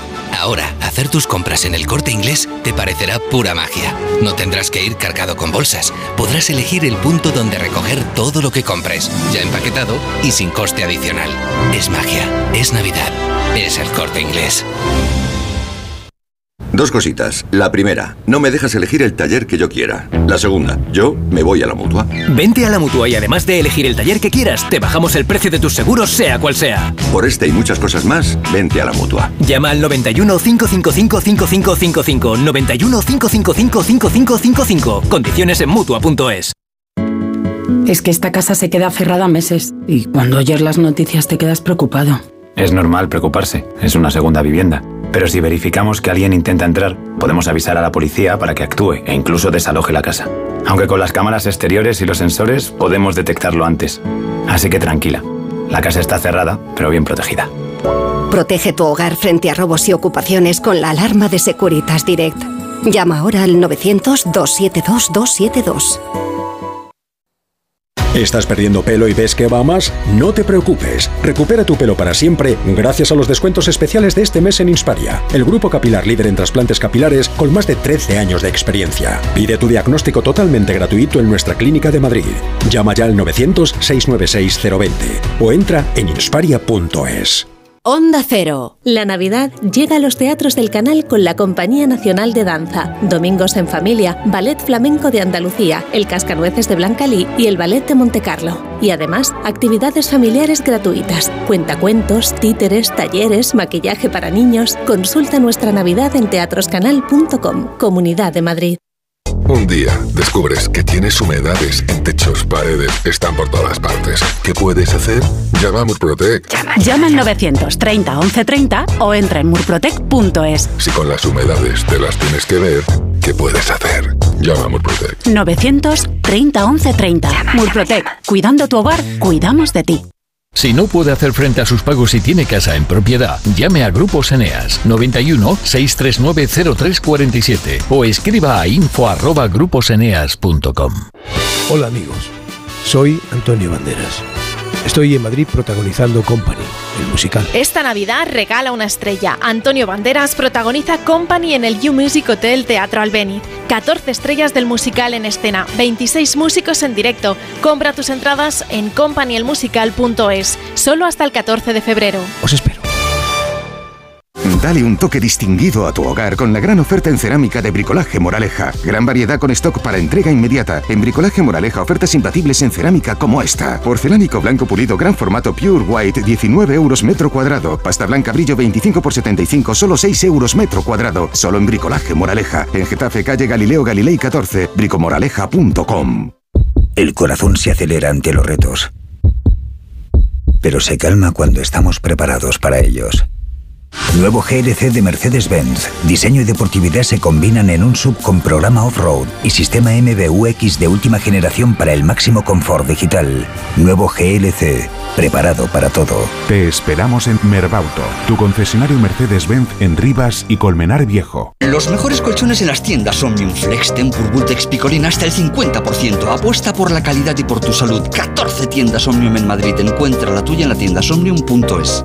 Una vez cayó en mis manos una carta olvidada. No la esperaba, no era para mí. eran líneas de una lucidez hiriente, envueltas en esa sabiduría amarga que llega a destiempo, cuando nada tiene remedio, la misma que satura ahora mis palabras. Así comienza El Hijo del Barro, la nueva novela de Víctor Hugo Portillo. El Hijo del Barro, ya a la venta en librerías y en las principales plataformas. Es noche de paz y de tranquilidad cuando proteges tu hogar, porque con la alarma de Movistar Prosegur, en caso de incidente, te avisan en menos de 29 segundos. Y también llaman por ti a la policía si fuese necesario. Celebra la Navidad con tu alarma por 34,90 euros al mes durante todo un año. Contrátala hasta el 31 de diciembre. Infórmate en tiendas Movistar o en el 900 200 730. La Bañeza, pura magia. Ven a conocer La Bañeza, iluminada, entrañable y navideña. Descubre nuestros comercios y nuestra deliciosa gastronomía, aromas y sabores con los que paladear la vida. La Bañeza, una perla al sur de la provincia de León. Pura magia. Ayuntamiento de La Bañeza. Hola, soy Félix, árbitro experto en pitar penaltis y fueras de juego. Pero cuando tengo que revisar mi contrato de alquiler, siento que me falta el aire. Por eso soy de legalitas, porque sé que con una llamada un experto me ayuda a resolver lo que yo no domino. Hazte ya de legalitas. Y ahora por ser oyente de Onda Cero, y solo si contratas en el 91661, ahórrate un mes el primer año. Legalitas, y sigue con tu vida.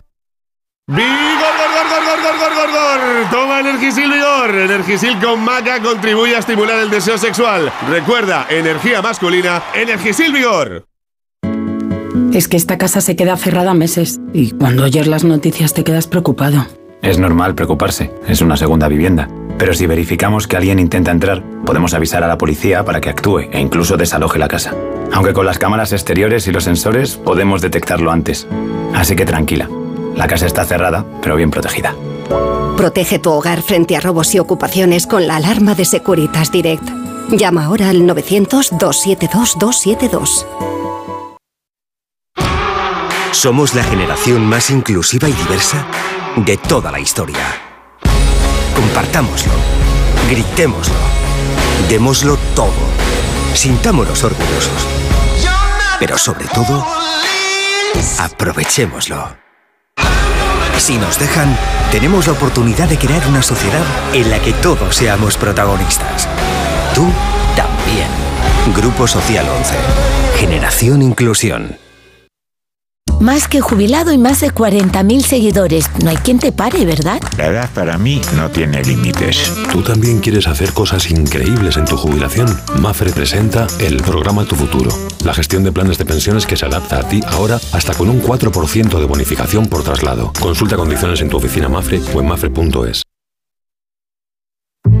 Ya es Navidad.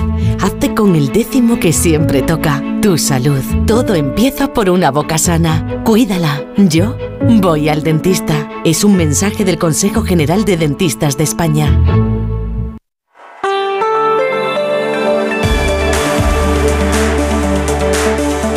La brújula. La torre.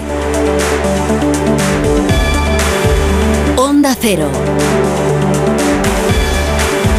Yo creo que hoy es un día realmente importante, que tiene algo de hito, porque hemos asistido como en el Parlamento de la Nación, el principal grupo parlamentario, señalaba directamente a los jueces como parte de un golpe a la democracia. Y luego esa opinión si bien no con términos tan contundentes, pero sí ha sido sancionada en el discurso del presidente del gobierno, que ha señalado una trama político, mediática, judicial y que directamente ha señalado al Tribunal Constitucional. Es decir, el presidente del gobierno se ha puesto enfrente del Tribunal Constitucional y eso es grave. Desde luego que sí. David. Sí, absolutamente. Eh, a mí me ha parecido muy, muy dura la declaración del presidente del gobierno. Me parece que no habíamos escuchado nunca a un presidente revolverse así contra, contra otras instituciones, contra los contrapoderes, como el Parlamento eh, y, por supuesto, el propio Tribunal Constitucional.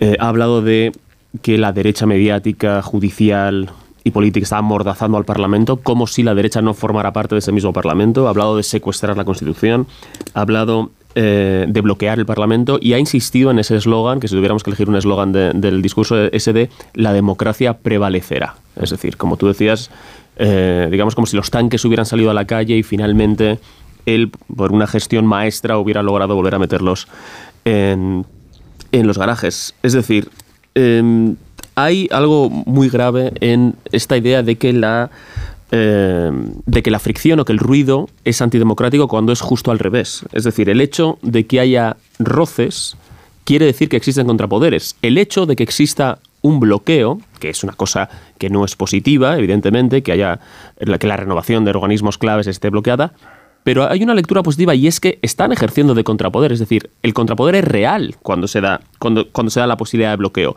Y es ese contrapoder lo que, lo que molesta a Pedro Sánchez. Además hay un uso absolutamente perverso de la idea de soberanía popular, lo popular y lo público. Es decir, y, por, supuesto el amordazamiento del Parlamento. Lo que, por lo que se ha ido al Tribunal Constitucional es porque se considera que se están violando derechos parlamentarios justamente porque se considera que se está amordazando a parlamentarios, es por lo que se ha ido al, tribunal, al tribunal Constitucional. Entonces, eh, esta idea de, que hay que respetar la separación de poderes, que también lo ha dicho, es que parece casi una, una, una broma pesada, ¿no? Cuando precisamente lo que está intentando el, gobierno y no lo oculta, es colocar a personas que han estado directamente subordinadas a él dentro de esos organismos que, eh, bueno, teóricamente tendrían que ser tendría que ser independientes. Y, digo una última cosa. Ha vuelto a repetir este eslogan de que estamos mucho mejor que en 2017. Eh, ¿Que Cataluña está más pacificada que en 2017? Bueno, hay menos tensión, evidentemente, pero España está indudablemente peor que en 2017. Y además ha dado tres argumentos respecto a por qué Cataluña está mejor. Y ha dicho, bueno, hemos roto la unidad del independentismo, cosa que en fin, tampoco tendría por qué ser un mérito porque lo importante es la unidad del constitucionalismo. Y lo que ha roto Sánchez es la unidad del constitucionalismo y eso es lo verdaderamente importante. Está roto el independentismo porque el gobierno se ha alineado con uno de los partidos independentistas. Segundo, ha hablado de que se ha acabado la vía unilateral. Bueno, evidentemente, porque hay una complicidad con el gobierno, es decir, ya no hay una unilateralidad. Y segundo, ha hablado de que ya no se quiebra la ley. ¿Cómo va a quebrarse la ley si se está ajustando la ley a la medida de quien la quebró? Entonces, Bien, no le quito la razón en nada de lo que dice, pero creo que los motivos que él está insinuando por los que se ha dado esto, que son la buena gestión, no se cumplen. Y bueno, dejo que hable mis compañeros, que si no, eh, uno está encendido con el presidente, ¿no? En caliente. estoy, encendida, pero David, eh, estoy encendida porque se ha presentado además como salvador de la patria. ¿no? Eh, es el hombre que tiene una seguridad absoluta en lo que está haciendo y todos los demás están equivocados y además eh, no solamente están equivocados, sino que son antipatriotas y quieren destrozar la buenísima labor que él está haciendo por los españoles. Pero, insisto, ha mentido y yo si yo no, yo, puedo estar en desacuerdo con muchísimas cosas y con muchísima gente respetarles igual, pero la mentira es una cosa muy seria y ha mentido ahora. entre otras cosas poniéndose como ejemplo de un país avanzado por cómo ha abordado la situación respecto a dos delitos que son importantísimos en los países democráticos, como son la malversación y la sedición. Segundo, eh, el acusado del PP, eso lleva muchos meses haciéndolo, de bloqueo. Es verdad que el PP está bloqueando el, desarrollo normal del Consejo General del Poder Judicial y por tanto del, Tribunal Constitucional, pero también él, también el Partido Socialista y el presidente de gobierno, porque es un bloqueo mutuo, porque cada uno lo que hace es no querer ceder en, en, en, los nombramientos porque consideran que la otra parte exigen eh, eh, colocar a personas que consideran que no son, bueno, no son limpias democráticamente y que tienen una cercanía hacia, hacia el partido que ellos no les interesa. O sea, el bloqueo es mutuo. Luego, eh, la acusa de golpismo. Hemos visto ya con sus declaraciones de ahora que él ha sido quien ha puesto en funcionamiento esa maquinaria que hemos visto en el Congreso de los Diputados con toda una serie de, portavoces, incluidos socialistas sobre todo, acusando de golpistas. Curiosamente lo han acusado partidos de verdad golpistas, me, repito, pero, pero, pero, pero como son los independentistas, eh, contra los partidos de la oposición. Y luego, no nos olvidemos de lo que está pasando aquí. O sea, Pedro Sánchez está con un cabreo monumental contra el Partido Popular y con el hecho de que haya bloqueado, porque lo ha bloqueado, insisto, igual que lo ha bloqueado él, la designación de los miembros del Tribunal, perdón, del Consejo General del Poder Judicial, porque el Consejo General del Poder Judicial no le importa. Lo que le importa es el, es el Tribunal Constitucional. Y si el Consejo General no nombra a sus candidatos, no pueden ir al, al, al no, se pueden nombrar los del Constitucional. Y a Sánchez, por encima de todo, le interesa tener mayoría en Constitucional que ahora no tiene y a continuación nombrar a, Conde Pumpido eh, presidente del, del, Tribunal Constitucional, que no lo nombra él, lo nombran los propios, eh, los propios miembros del, del, Constitucional, que por cierto, que no olvide Mm. que esos mismos miembros eligieron a la persona que eh, no quería en el momento el gobierno de aquel momento que era que fu- eh, nombraron a María Emilia Casas en vez de quien quería el gobierno Lo que pasa es decir que, sobre todo tiene, tiene prisa. Además de tener interés, tiene prisa en que eso pues- ocurra y en que se pongan a trabajar cuanto antes su exministro de Justicia y su ex asesora presidencial. Sí, Paco. Sí, vamos a ver, efectivamente. Él, el Consejo General del Poder Judicial, le, le importa poco, ¿no? En cuatro años no le ha no le va a interesar ahora, ¿no? Porque el, Consejo tenemos una idea equivocada eh, de, cuando se habla de política, cuando realmente el Consejo son eh, eh, cu- cuestiones fundamentalmente de gobierno de los jueces en el sentido de nombramientos de las salas, magistrados de las salas del Supremo, presidentes de audiencias, etcétera, que es muy importante porque hay salas que van a estar en el Supremo, por ejemplo, en situación absolutamente límite. Por tanto, a Sánchez eso le importa muy poco. ¿Qué es lo que le importa? El Tribunal Constitucional, porque es efectivamente el que va a controlar, ¿eh? a controlar eh, si se ajustan o no a la Constitución de determinadas cuestiones. Es decir, si está Campos, sabemos perfectamente, y es asesora desconocida, mira que es com- compañía, es catedráticamente constitucional, y yo no sabía ni quién era. Sí, es que no, no consigo saber quién, e- quién era, de verdad. Es que he preguntado a amigos, compañeros, y nadie sabía quién era, lo cual es muy llamativo, ¿eh? porque normalmente, incluso para ponerte a parir, si la gente dice, ¿conoces a Paco Madrid? Me ponen a parir, pero saben quién soy, ¿sabes? No me importa, ¿no? Entonces resulta que Campo va- es de los que va a hacer, desgraciadamente, y va a decir, sí, mi amo, y dirá, por supuesto, ¿cómo no va a ser constitucional eh, que se atropelle el sistema parlamentario español, se limite los derechos de los fascistas diputados? Hago una ironía, ¿eh? perdón por la broma, pero para estas horas distendir, Sí, ¿no? pero se entiende por tanto, bien. pero es muy grave, es decir, es muy grave porque de verdad es que objetivamente eh, lo que eh, estamos asistiendo so- son actuaciones inconstitucionales, ¿no? Luego la arrogancia de Sánchez, eso es impresionante. Yo me he quedado sobrecogido, lo que has definido muy bien, parecía un jefe de Estado haciendo una, una declaración, además con una prepotencia, eh, con un desprecio a los demás, es decir, cuando yo se pone en plan jurista, digo, chico, pero si es que de verdad, oye, será, a veces estudio empresariales, que está fabuloso, pero de derecho para hablar con esa eh, solvencia y decir, eh, pues que en Europa y en Dinamarca y en Liechtenstein, Sí. oye, por favor. Y sobre eh, todo yo, que yo no me para- atrevería. eh, Sobre ¿eh? todo para exponerse como principal garantía ante un golpe de Estado, primero hay que sufrir el golpe, golpe de Hombre, Estado. claro. Luego ya decirle, por cierto, que es curioso que entre todos los atropellos y posibles atropellos e intentos de golpes eh, que se habrían producido en la democracia desde que él es presidente, desde luego no menciona como peligro para la democracia, desde luego a los independentistas, que fueron quienes efectivamente eh, están condenados por un delito que ha desaparecido o está en trance de desaparición del Código Penal, gracias a él. Eh, Juanjo de la Iglesia, vamos con los periódicos. Eh, hoy hemos visto, trastocado un poquito el, el- el programa. ¿Qué tal, eh, Juanjo? Buenas noches. Buenas noches, pues el asunto. Pero como de- decía Dime, dime. Julián Lago, será después de la publicidad. Ah, bien. La brújula. Hace ya mucho tiempo, un pintor de Huesca prometió a un viejo amigo que si le tocaba la lotería, le ayudaría a financiar uno de sus proyectos. Más tarde, aquel pintor de nombre Ramón Acín ganó el gordo de Navidad y siendo fiel a su promesa, ayudó a su amigo Luis Buñuel a filmar Las Urdes Tierras sin Pan, una referencia de nuestro cine. Un sorteo extraordinario lleno de historias extraordinarias. 22 de diciembre, Lotería de Navidad. Loterías te recuerda que juegues con responsabilidad y solo si eres mayor de edad. Dos cositas. La primera, un motero llega donde nadie más llega. La segunda, un mutuero siempre paga menos. Vente a la mutua con tu seguro de moto y te bajamos su precio sea cual sea. Llama al 91 555 5555. 91 555 5555. Por esta y muchas cosas más, vente a la mutua. Condiciones en mutua.es. Para que esta Navidad salga todo perfecto, no hace falta tener a los Torres en casa cocinando. Basta con utilizar productos frescos de Hipercor y el supermercado del corte inglés. Como los más tiernos y sabrosos langostinos cocidos, 30-40 piezas por kilo, solo 9,99 euros el kilo. En tienda web y app. Hipercor y supermercado El Corte Inglés. Nos gusta la Navidad. Precios válidos en Península y Baleares. Esta Navidad voy a tope de flow que tengo un extra de ilusión. Hasta en el pavo pongo espumillón con un extra de ilusión. Dame un cupón, o mejor dame dos, que quiero un extra de ilusión. Por 10 euros, cupón extra de Navidad de la 11, con 75 premios de 400.000 euros. El 1 de enero, cupón extra de Navidad de la 11. Dame un extra de ilusión. A todos los que jugáis a la 11, bien jugado. Juega responsablemente y solo si eres mayor de edad. Es que esta casa se queda cerrada meses y cuando oyes las noticias te quedas preocupado. Es normal preocuparse, es una segunda vivienda. Pero si verificamos que alguien intenta entrar, podemos avisar a la policía para que actúe e incluso desaloje la casa. Aunque con las cámaras exteriores y los sensores podemos detectarlo antes. Así que tranquila, la casa está cerrada, pero bien protegida. Protege tu hogar frente a robos y ocupaciones con la alarma de Securitas Direct. Llama ahora al 900-272-272.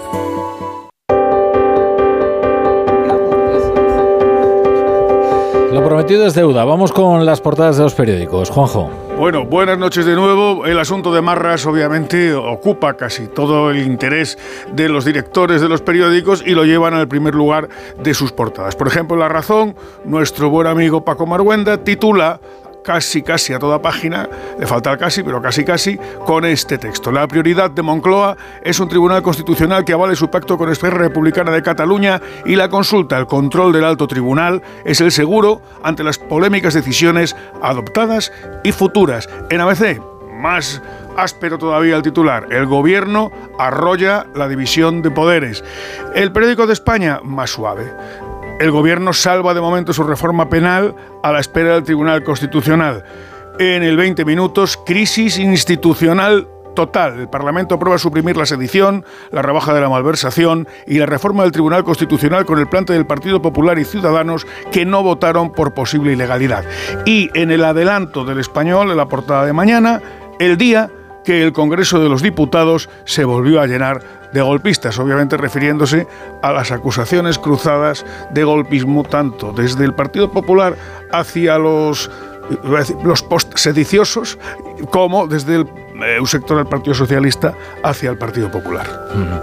Hay más asuntos, ¿eh? No, eh, el- tenías el editorial de... El editorial de ABC. por ahí, el de ABC. El Sí, ABC. En términos duros, ¿eh? Sí, em, el titular ya es eh, durete. El golpismo no es de los jueces. Sin prejuzgar lo que pueda decidir el lunes el Tribunal Constitucional, lo único cierto es que Sánchez ha forzado el sistema parlamentario al límite y situado a la democracia en un momento crítico. El PSOE aplaudió en 2017 lo que ahora critica con absurdas acusaciones de golpismo. Fue cuando el Tribunal Constitucional anuló la decisión mayoritaria del Parlamento de Cataluña para poder convocar su consulta ilegal. Mira, precisamente eh, esas palabras del presidente que están ahora mismo resonando prácticamente en todos los periódicos y que pusieron en alerta a todas las redacciones son estas. Aquí estamos ante un intento de atropellar nuestra democracia por parte de la derecha, no solamente de la derecha política, sino también de la derecha judicial, jaleada por la derecha mediática, y creo que esto es inaceptable. Es una de las acusaciones más graves que se ha escuchado en boca de un presidente del gobierno y que señala directamente ya no solo a los medios de comunicación o a la oposición política, sino también a los jueces, a los magistrados del Tribunal Constitucional. Un anuncio y despedimos. Dos cositas. La primera, una motera no se come ni un atasco. La segunda, una motuera siempre paga menos. Vente a la mutua con tu seguro de moto y te bajamos su precio sea cual sea. Llama al 91 555 5555. 91 555 5555. Por esta y muchas cosas más, vente a la mutua. Condiciones en mutua.es.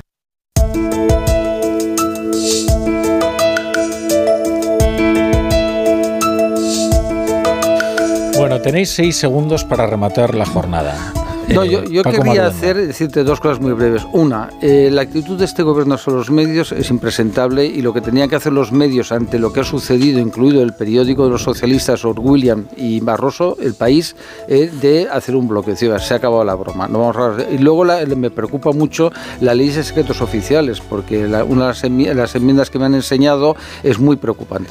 Seis. David, David Mejía. Bueno, yo eh, haría una llamada a todos los ciudadanos a cobrar conciencia de la gravedad de las cosas que están pasando, eh, a que se pregunten si las cosas no podrían hacerse de otra manera, incluso si piensan que la derecha está mm, patrimonializando las instituciones, si lo que ha pasado hoy en el Congreso no es el principio de eh, una tendencia peligrosa para todos. Y ya nos quedamos sin tiempo. Pilar Cernuda. de- Únicamente, de- de, todo lo que ha dicho el presidente del gobierno, lo más grave para mi entender, mi entender es eh, cuestionar la profesionalidad de los jueces por las repercusiones que tiene dentro y fuera de España. Hasta mañana a todos.